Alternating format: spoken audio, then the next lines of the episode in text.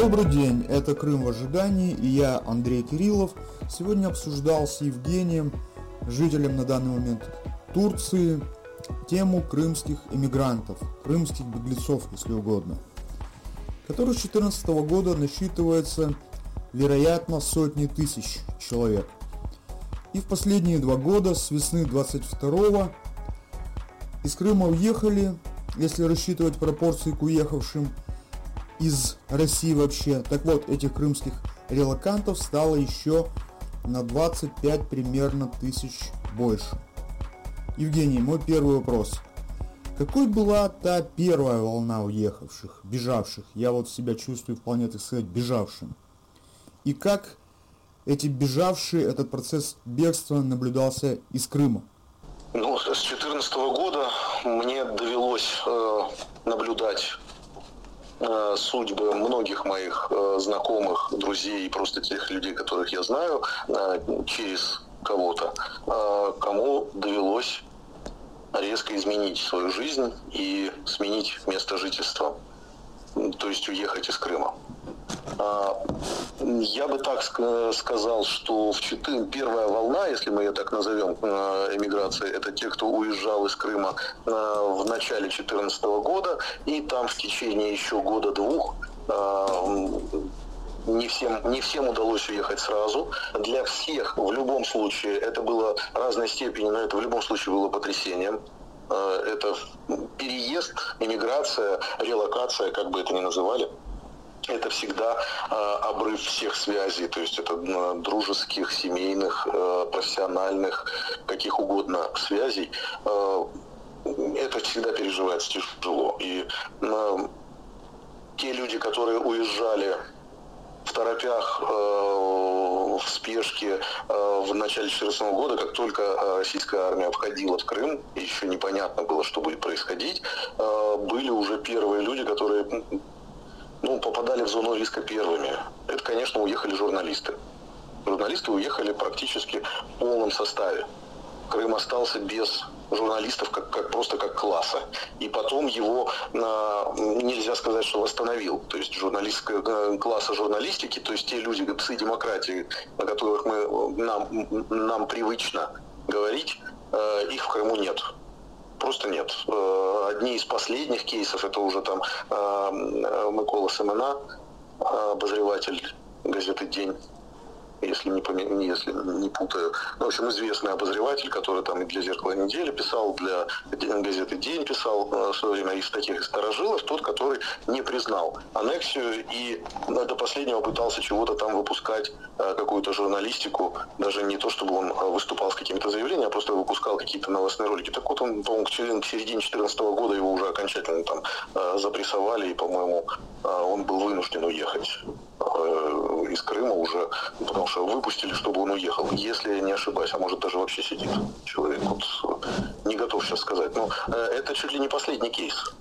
Да, э, блаженного, да, Микола... журналиста, которого не, не он типа никому, э, да, вот Микола Семена. Это, по-моему, последний э, в, в календарь.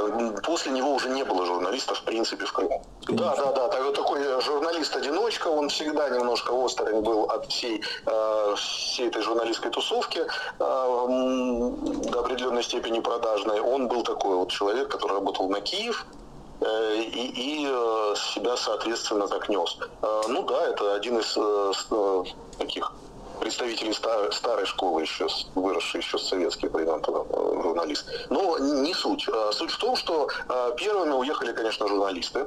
Э, и многие там, кто был завязан на медиарынок украинский. Дальше уже пошли, я так понимаю, люди, которые стали уезжать по политическим соображениям, по соображениям совести, потому что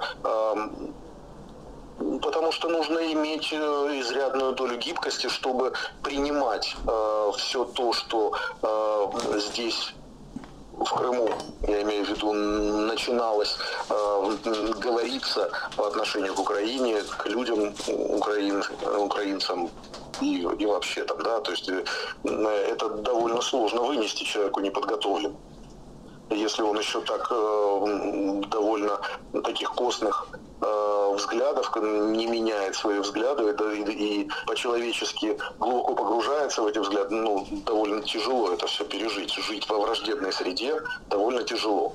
А, и не, не у всех, возможно, получилось, а многие не захотели жить в, в среде, в такой, когда ты можешь а, открыто говорить о своих взглядах только где-нибудь на кухне в узком кругу друзей.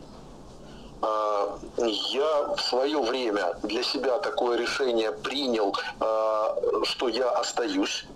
А, тогда я это так бравурно для себя объяснял, это моя земля, и это вы отсюда уезжаете, а это моя родина. И я здесь остаюсь. Здесь мой дом, моя семья, мои друзья и, и друзья друзей. И что называется, я отсюда уезжать не хочу. Я себя чувствую комфортно в своем кругу общения. И это до определенного момента мне удавалось. Хотя достаточно напряжно, достаточно тяжело всегда приходилось фильтровать, так сказать, высказывания, а, понимать, с кем ты разговариваешь на ту или иную тему, а, но в довоенные времена, вплоть где-то до 2020 года, это еще более-менее можно было делать сознанием дела, аккуратно, можно было спорить, можно было дискутировать с людьми, э, как это сейчас принято говорить, не упоротыми, да, но просто там заблуждающимися, по моему мнению. Э, примерно ближе к 2020 году пошла накачка такая уже серьезная. Ты или с ними, или с нами. Да? Ты или друг, или, или враг. И тогда уже сохранять не то, что э, проукраинскую позицию, а даже нейтралитет становилось все сложнее а, потому что это действительно становилось чреватым э, какими-то преследованиями. То есть вот примерно с 2020-2021 года пошли уже такие э, движения в крымской общественной жизни, это всякие там а, посадки или извинения за украинскую песню, за какие-то высказывания там в поддержку Украины, начиная с того, что где-то Верка Сердючка прозвучала на какой-то дискотеке или в каком-то кабаке, и заканчивая тем, что а, в уличном опросе какие-то случайные парни а, обмолвились, что они вообще за Украину. И в итоге парней находят в течение суток, они дают извинения на камеру. Э, понятно, какой ценой эти изменения, извинения дались ребятам. И это становилось уже абсолютно таким э, мейнстримом. То есть очень стой, распространенной стой, практикой. Стой, стой, Жень, я хочу уточнить. Вот это э, волна вот этих вот извинений, вылавливаний украинских сторонников и все остальное, это произошло после 22 после февраля 22 Скажем так, это началось раньше. Это началось точно раньше. А, если помнишь, я тебе говорил а, а, в наших прошлых беседах, что вообще информационное поле в Крыму стало защищаться, зачищаться раньше, чем началась война. То есть уже за год до войны в Крыму не осталось, то есть до этого в Крыму были разной степени независимости люди, которые претендовали на некую оппозиционный взгляд. То есть были критики действующей власти региональной, в частности Аксенова там критиковали, несколько человек в публичном поле, такие, что называется, окучивающие э, такую оппозиционную аудиторию. Э, так вот, эти все, все эти люди один за одним в течение нескольких месяцев э, либо исчезли с радаров, либо изменили свою точку зрения на 180 градусов прямо публично, прямо вот так вот, что называется, э, э, посмотрите, как, как надо переобуваться в воздухе. Вот буквально на наших глазах. Этих, этих людей не так много было, но вот буквально несколько человек. Вот, кстати, Талипов из их числа. То есть этот же человек изначально тут ругал власть, начиная с феодосийской, заканчивая республиканской. Один из самых активных э, э, людей, которые там э, находили все недостатки. Там где-то дорогу залатали, где-то мусорник не убрали, там где-то э, чего-то, какую-то дорогу строят опять с нарушениями или еще что-то. Он везде был, каждой бочке затычка. То есть был такой общественник активный. О, общественники, да, да. Вот этих людей так и называли. Общественники. То есть Стой, они активно Жень, не лезли да, ни в какую да, политику. Да, да, да. да. Да, понятно. Общественники, слушай, а можешь ли ты что-то сказать или прокомментировать, или, может быть, ты как-то видел это более вблизи? А что с этим э, персонажем настолько известным и раскрученным, как Алексей Горный? Откуда он взялся, как он себя вел, что чем, в чем замечен? А, насколько я в курсе истории этого, э, назовем так, с позволения сказать, журналист, это просто человек, который, я так понимаю, он сам э, откуда-то из материковой России, то ли москвич, то ли питерец, э, но известен он в Крыму стал как московский блогер как типа он где-то откуда-то из России, вот столичный блогер к нам приехал, который все нам расскажет. На самом деле у столичного блогера была просто блог э, на платформе Эхо, Эхо Москвы. Э, такая была радиостанция в вегетарианские времена, которые всего лишь убивали там политиков на площади, а не в тюрьме, как сегодня. Э, вот в те, времена он там чего-то вел, э, не вел, вернее, а вел, ну, ну, просто писал какую-то свою колонку на эхе Москвы в блогах. Там полно народу писало в блоге, там, начиная с Антона Красовского и заканчивая, там, я не знаю, Маргарита Симонян, наверное. Горн, да, это интересный очень был персонаж. Но слушай, что это вообще было? Ему давали много места на эхо Москвы, но он совсем не был журналистом, да он и блогером был, скажем, недалантливым. Он свои блоги на, на Эхо Москвы, они были просто безграмотные, там запятые неправильно ставились, куча ошибок.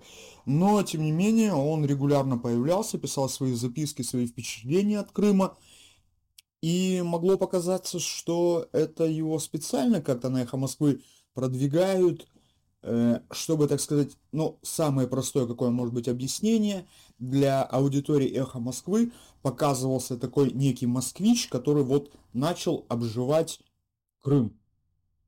Из Москвы, с московским взглядом, он обживает Крым и делится своими впечатлениями. Что ты скажешь? Нет, я не, я, не, я не думаю, что он был куда-то подвязан, а, э, не думаю, что его кто-то проталкивал. Просто есть такие активные граждане, которые ну, активисты по жизни что называется. И вот он один из таких активистов по жизни, который что-то вот, э, э, скорее всего, вот этот э, пар выпускал в свое время на эхе Москвы, возможно, был какой-то отчасти оппозиционности, но а, там определенной степени продажности, судя по всему. В общем, так или иначе, он приехал сюда, я так понял, просто устроился такой дауншифтинг в России. Возможно, он там в Москве что-то сдает, какую-то квартиру, здесь что-то снимает. Вот я, возможно, у него здесь какая-то недвижимость, что-то прикупил в Коктебеле что его друзья, круг общения, он сам в Коктебеле э, обитает, обитал, по крайней мере, сколько я помню. Ну, а когда ты журналист с какими-то э, с каким-то бэкграундом, если он был таким, таковой бэкграунд вообще, э, появляешься в провинциальной скажем так, тусовке, то, конечно же, ты начинаешь чего-то играть, какую-то роль э, какого-то ментора, наставника или советчика, который там э, чего-то. Ребята, вот вам здесь вот так надо сделать, вам надо тут э, общественное самоуправление какое-нибудь развивать, тут вам надо лидеров мнений каких-нибудь продвигать, или еще что-нибудь, ну, такой, типа политтехнолог доморощенный. Может быть, вот с этим это связано было. Человек пытался тут налаживать какие-то мосты связи, но то ли слабоват вышел для компании. Ну, в общем, не нашелся, что им предложить. Угу. А, потому что, ну, а, а зачем, зачем такие люди вообще нужны? А, вот, ну, я имею в виду, вот, э, допустим, политконсультанты. Я сам э, немножечко краем, так сказать, э, одной руки консультировал некоторых людей. И эта необходимость просто отпала. Они, от, они перестали нуждаться в моих советах. Потому что э, перестало существовать поле для политического для работы с людьми, э, для убеждения кого-то. Это все отошло в прошлое. И с началом военной операции это просто исчезло в принципе. С отъездом журналистов, активистов и прочих несогласных с оккупацией как изменилось крымское пространство? Общественное, информационное, культурное. Вот круг твоих друзей и приятелей. Что с ним произошло? Если попробовать сильно не, не, не обобщать, для меня лично для меня лично Крым переставал постепенно э, оставаться тем местом, где я себя чувствовал комфортно.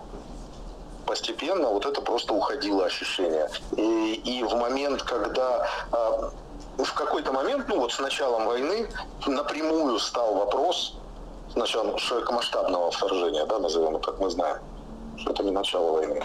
А в момент вот этого всего после 24 февраля для меня впрямую уже стал вопрос, а ты э, и дальше готов терпеть все, что ты терпишь, а я уже осознавал, что я определенные вещи терплю. Например, невозможность открыто выражать свою позицию. А я всегда был человеком с активной позицией, всегда пытался э, ее высказывать, даже излишне.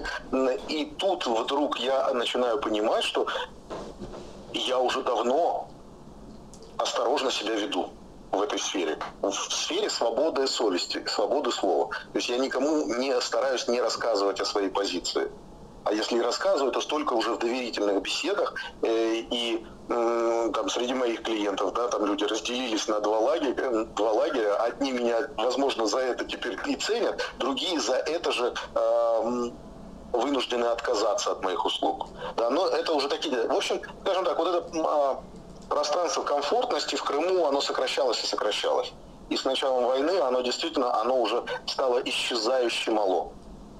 И, э, оставалось, оставался довольно такой э, э, все равно непростой выбор или продолжать жить в этих ухудшающихся и сужающихся рамках для себя, либо попытаться вырваться из них э, в белый свет как копеечку. Это даже несмотря на то, что у меня была возможность, скажем так, не на пустое место уехать и воспользоваться помощью близких да, в этом вопросе.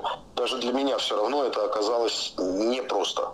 Это непростое. И я еще не пережил э, так, что я себя чувствую абсолютно комфортно.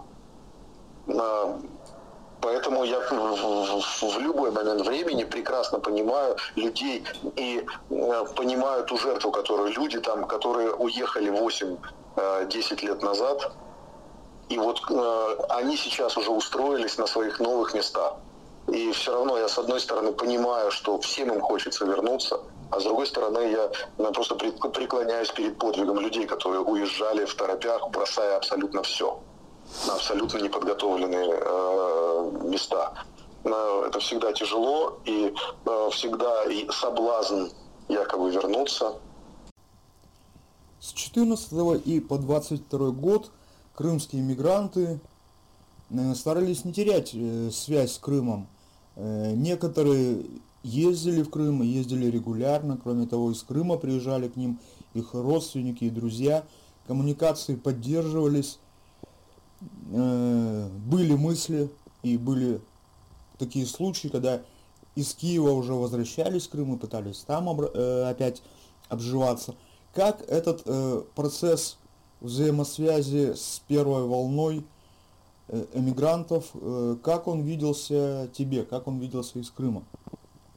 А, я могу сказать, что наблюдал за судьбой одного моего товарища довольно внимательно, который вынужден был уехать буквально э, буквально в торопях. Вот это вот хрестоматийный случай, когда человеку просто начали поступать прямые угрозы, он был журналистом, и э, после нескольких прямых угроз он просто собрал семью и уехал.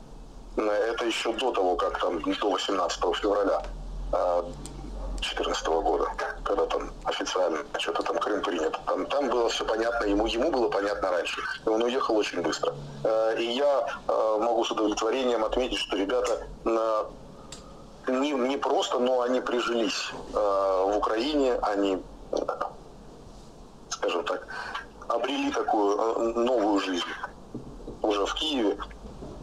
И я за них, конечно, в этом смысле очень рад был все это время и, и очень сильно переживал, когда э, начались бомбежки Киева, как, как теперь там ребята. Э, но, тем не менее, вся эта, все люди, которых я знаю, которые уехали, а, в основном нашли себя, то есть я не знаю таких а, примеров откровенно, что люди жалели, например. были люди, которые могли себе позволить аккуратненько возвращаться. Были люди, которые просто сказали, что я, я сюда домой только на танке, на, просто так не приеду. А, а были люди, которые ну, могли все-таки вернуться и аккуратно до последних э, лет возвращались там летом к родственникам на море искупнуться и самим, что называется, э, провести такую экспедицию вылазку. Были такие, ездили и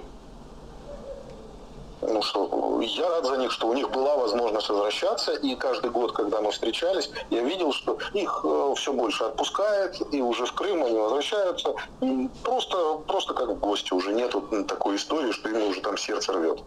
Это, конечно, ну, радует, что, что все-таки это не, не, такая трагедия всей жизни, э, что, в принципе, жизнь продолжается. Волна отъезда из Крыма в 22-23 году. Э, ты сам был ее участником, ее частью.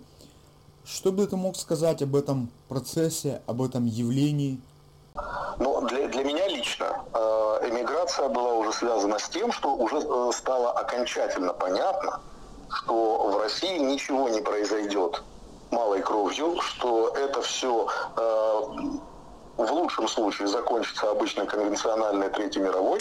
А, и а, что, скажем так, Россия это просто большой Титаник, который уже тонет вовсю и уже, уже пора искать варианты отсюда просто сваливать, что называется. Не, не по каким-то принципиальным соображениям, а уже чисто с точки зрения а, выживания, безопасности и будущего своих детей. Поэтому, так как моему сыну уже исполнилось 18, я понимал, что ну, абсолютно исключен вариант, что я его отдам в лапы военной машины там по призыву, там, грубо говоря. Поэтому, да, уже просто быстро собрались, э, рассчитали все варианты и релацировались. В нашем случае это так. То есть э, связи с Родиной не порваны, э, мы продолжаем общаться с друзьями, с семьей, э, с клиентами даже по работе, хотя сейчас все больше и больше я переключаюсь уже на независящие от моей, моей крымской работы источники дохода. Э, сейчас я, в принципе, уже могу сказать, что могу отказаться полностью от клиентов из Крыма и веду их только потому, что ну, жалко людей, у них там бизнесы, работы, и вот продолжаем их вести так что называется, по доброте душевной. Поэтому э, мы этот путь прошли. И это был путь совершенно рациональный, осознанный. Мы уходили, уезжали от некомфортного, небезопасного продолжения своей жизни в Крыму. Вот и все. Сейчас в любом месте безопаснее и комфортнее, чем, чем на территории России и, наверное, Украины тоже, да, вынужден сказать. Сейчас везде будет безопасней. Поэтому просто спокойно взяли и уехали. На Могу сказать, что э, эти волны, э, э, эти волны, они отличаются, во-первых, ну, идейностью, да. Если тогда это были люди, там, 14, 15, 16 года, это были люди, которые вот по свободе на воле, да, вот по соображениям свободы совести уезжали. Не в состоянии примириться с информационным полем, в котором оказались, то а, для меня это был уже такой более, скажем, приземленный, рациональный выбор, э, понимая, что а, нет смысла связывать свою дальнейшую судьбу. То есть этот кораблик начал тонуть. Mm-hmm. Это вот ощущение четкое, и утянет он за собой э, Украину на дно или нет. Это зависит сейчас во многом от украинцев и, конечно же, помощи внешних сил. Но э, то, что в, на территории России уже на долгие годы возможно, десятилетия уже не будет э, территории стабильности и спокойствия и безопасности, это вот стало абсолютно точно понятно. И поэтому вот мы, э, мы стали уезжать. Э, для кого-то это более приземленные мотивы, кто-то уезжал просто от мобилизации, вполне себе э, рациональное объяснение, и есть люди, которым ну просто э, терять было еще особо нечего, да, и они спокойно и легко уезжали. Очень разные люди среди них, э, начиная от тех, у которых э, свой бизнес, и они могут себе позволить жить где угодно, и просто продолжают, просто релацировались подальше. Да? Э, и среди моих э, знакомых есть и такие, которые просто, имея в Крыму все, э, и имея возможность иметь где угодно все, вот сейчас только приняли решение, а ну все, а вот теперь точно уезжаем. И они спокойно себе переместились за территорию Крыма, причем бизнес продолжает работать в Крыму, люди ищут себя где-то в других странах. И найдут, я что-то в этом не сомневаюсь. Потому что уезжают все равно те, кто могут себе позволить уехать. Часто это вот самостоятельно уехать. Не беженцы, которые, что называется, уже нужда погнала в дорогу, а те люди, которые могут рассчитать траекторию своей жизни там, на ближайшее время на чужбине, это же люди все равно, ну, скажем так, при прочих равных более инициативные, более самостоятельные, более уверенные и больше продуцирующие ВВП, конечно, чем, чем в по стране. А, поэтому я понимаю, что уезжают лучше. И эта волна, вот сейчас она прям очень активна. Есть, есть такие несколько иллюстраций на эту тему. Я думаю, что вот все люди, которых я могу сейчас описать среди моих знакомых, они все не единичные случаи. Это все типичные примеры, и за каждым из них, ну, я уверен, стоит такая же группа, большая в той или иной степени людей, которые вот уехали. Я могу сказать, вот э, уехал я, человек э, 40 с копейками лет, э, частный предприниматель да, в сфере IT. Уехал мой сын, молодой специалист в сфере IT, 18 лет. Э, уехали два его друга, э, тоже молодые специалисты в сфере IT. Э, уехали еще люди там, среди моих знакомых, мой однокурсник, уехавший гуманитарий с высшим образованием, уехавший от мобилизации. Есть примеры выпускника одного из крымских вузов, в 20 с лишним лет парень вдруг осознает, что ему э, диплом выдают в обмен на повестку в военкомат. Пора, ребята, вам послужить. И весь курс в полном составе уезжает. То есть, по-моему, там ну, остались единицы с курса, там несколько десятков человек, выпускников, уехали все. Вот, вот буквально все там несколько, я не знаю, тех людей, которые остались, возможно, кто-то остался, несколько человек из курсов, несколько десятков человек. Все остальные разъехались по заграницам. Всех родителей нашли, куда пристроить.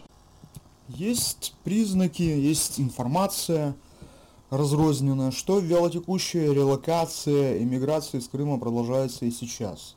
Так ли это, на твой взгляд? А, я думаю, что а, иммиграция в любом случае продолжается в той или иной степени. А, та волна иммиграции, которая была связана с мобилизацией осенью 2022 года, она как-то, я так понимаю, спала на нет. Люди поуезжали, некоторые даже повозвращаться успели. И сейчас э, вот кто-то уехал, там на панике, грубо говоря, осознав, что довольно сложно перевести всю семью, уехали э, мужская часть, грубо говоря, семьи, да, и, и эти люди вынуждены вернулись, потому что семью кормить нужно, а, они остались в Крыму, где-то снимать дорого, до, ну, в общем, тяжело. А, и некоторые люди возвращались, я знаю. Но это же такая история. Сегодня уехали те, они вернулись, завтра уедут другие, которые сразу уехать не смогли, но выставили свои квартиры на продажу. И сейчас э, от того, чтобы Крым вообще опустел, я так думаю, э, многих людей удерживает то, что у людей здесь осталась недвижимость. И с ней что-то надо делать. Э, хорошо, если ты можешь ее аккуратненько по-тихому сдать э, кому-нибудь, кто ее будет снимать, а ты будешь за эти деньги жить где-нибудь. Э, не у всех такая возможность есть, э, поэтому а продать сейчас крымский рынок сейчас стоит довольно э, на довольно низких показателях. Крымские мигранты первой волны, так сказать, внутренние мигранты в Украине в большинстве своем, и релаканты последней волны, в основном в большинстве своем российские граждане, попавшие в эту общую российскую волну релокации – они сохраняют какую-то крымскую самоидентификацию. Я думаю, да, я думаю, есть некое такое э, сетевое сообщество бывших жителей Крыма, крымчан. Но проявлялось ли оно в твоей жизни? Можешь ли ты это как-то оценить? Э, Ян, я не готов сказать э, за неимением просто, что называется, критической массы уехавших крымчан в окружении, что мы формируем какое-то некое крымское комьюнити. Здесь комьюнити делится на два, на два очень неравных лагеря. Адекватных и неадекватных людей. Адекватные все за правду, все на нашей стороне, неадекватных гораздо меньше, э, и они это просто цирковые персонажи, которые сюда попали каким-то странным образом, или по путевке какой-нибудь туристической, и, и осознают только здесь уже, что они уже не, не в Россиюшке своей. Э, здесь э, большинство, подавляющее большинство уехавших сюда людей из разных стран, неважно, они из Крыма, из Украины, из Беларуси, из Казахстана или из России, они э, против войны, они однозначно не поддерживают политику России в этом вопросе. И это, а по большому счету, это один большой лагерь людей. И то, что мы э, там рассказываем, кто откуда, это, что называется, подчеркивает нашу интернациональность этой тусовки, да. Потому что, ну, здесь так. Здесь я другого мнения, я не вижу здесь никаких упоротых ватников, э, вернее, если я их здесь видел несколько раз за свою жизнь, это прям такие, прям вот цирковые случаи, там, знаешь, это, это, это прям стоило запомнить, а, потому что, ну, это, это редкое явление вообще здесь, уехавшие сюда, э, озвучивающие здесь какую-то пророссийскую позицию. Потому что ну, в 22-23 году уже что-то рассказывать про то, что ты гордишься быть русским, ну уже просто, ну, это признак какой-то клинической истории. Э, более того, я очень много видел э, здесь вот за границей э, людей, россиян, которые уехали и сейчас претерпевают наверное, гораздо больше э, сложности и страдания, чем украинцы, уехавшие от войны. Э, и это прям вот, это прям чувствуется. Украинцы, уехавшие от войны, сейчас на территории Европы чувствуют себя прекрасно. Ну как, ну, относительно прекрасно да, то есть у них есть какая-то помощь э, финансовая, под наем жилья, какой-нибудь бесплатный проезд, какая-нибудь медицинская страховка и еще какие-то э, плюсы, позволяющие людям хоть как-то э, ну, не сойти с ума, что называется, на чужбине, без денег, там, без всего, без крова оказавшись. Э, то россияне, которые уехали, многие по политическим причинам, и здесь я знаю как минимум нескольких людей, которые вот сейчас конкретно понимают, что вернуться в Россию они не могут под угрозой уголовного преследования, вполне реальная угроза. То есть не то, что там, а вот это вот персонажи номер один, что называется, на статью, как только они возвращаются. При этом сейчас статьи нет, они не могут даже попросить политического убежища, потому что формальных никаких основаниях нет. Ну да, да, вас там на русском надзоре блокируют ваши статьи, там, грубо говоря, Роскомнадзор, это там есть такая э, пропаганда, э, пропагандистская такая э, структура в России, не пропагандистская, а, скажем так, борющаяся с информацией в России. Э, и, и вот э, блокируют, да, да, вот, вот, вот признают иноагентом, но не признают. Пока ты не приедешь, никому не нужны эти висяки, грубо говоря, в, в тех же органах. Ну, как только ты пересечешь границу, все, тут же, считай, приехали. И будет и конфискация, и, и все, что полагается в этих случаях. И вот люди не могут ничего, ни квартиру продать, ни, ни сдать ее в аренду, ни машину, и все, все имущество, что было у людей в России нажито, оно осталось там, в лучшем случае стоит под замком, в лучшем случае родители там э, пыль вытирают в, в квартире. А в худшем случае просто человек ничего не может сделать. И, и китайцы просто по странам, которые ему с его загранпаспортом есть доступ. А их гораздо меньше, чем, чем сейчас для украинских граждан, например. Понимаешь? И вот, и вот люди просто реально мучаются. И здесь еще на фоне, например, а, когда они все приехали в Турцию, э, все россияне, то есть э, Россия, тут, ну, Турция была там номер один, наверное, страной, которая по, по количеству россиян уехавших.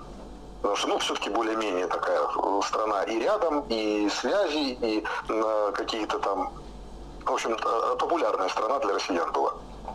Э, и когда здесь стали э, вдруг повально отказывать россиян, в россиянам в ВНЖ, и просто люди, которые здесь хотели сделать ее каким-то, не знаю, второй, второй родиной, не смогли этого сделать, Э, там, начиная с, с известных комиков, мы сейчас можем их перечислить даже, которые здесь пытались, российские известные оппозиционные, настроенные комики, которые э, пытались э, там осесть где-то в Турции, и у них не получилось, и они сейчас вообще негде им осесть. Они там и переезжают с места на место, по три месяца живут в разных странах, там, причем страны там э, не Бенилюкс, там Казахстан, Грузия, Армения, там Турция, Черногория, Сербия, может быть.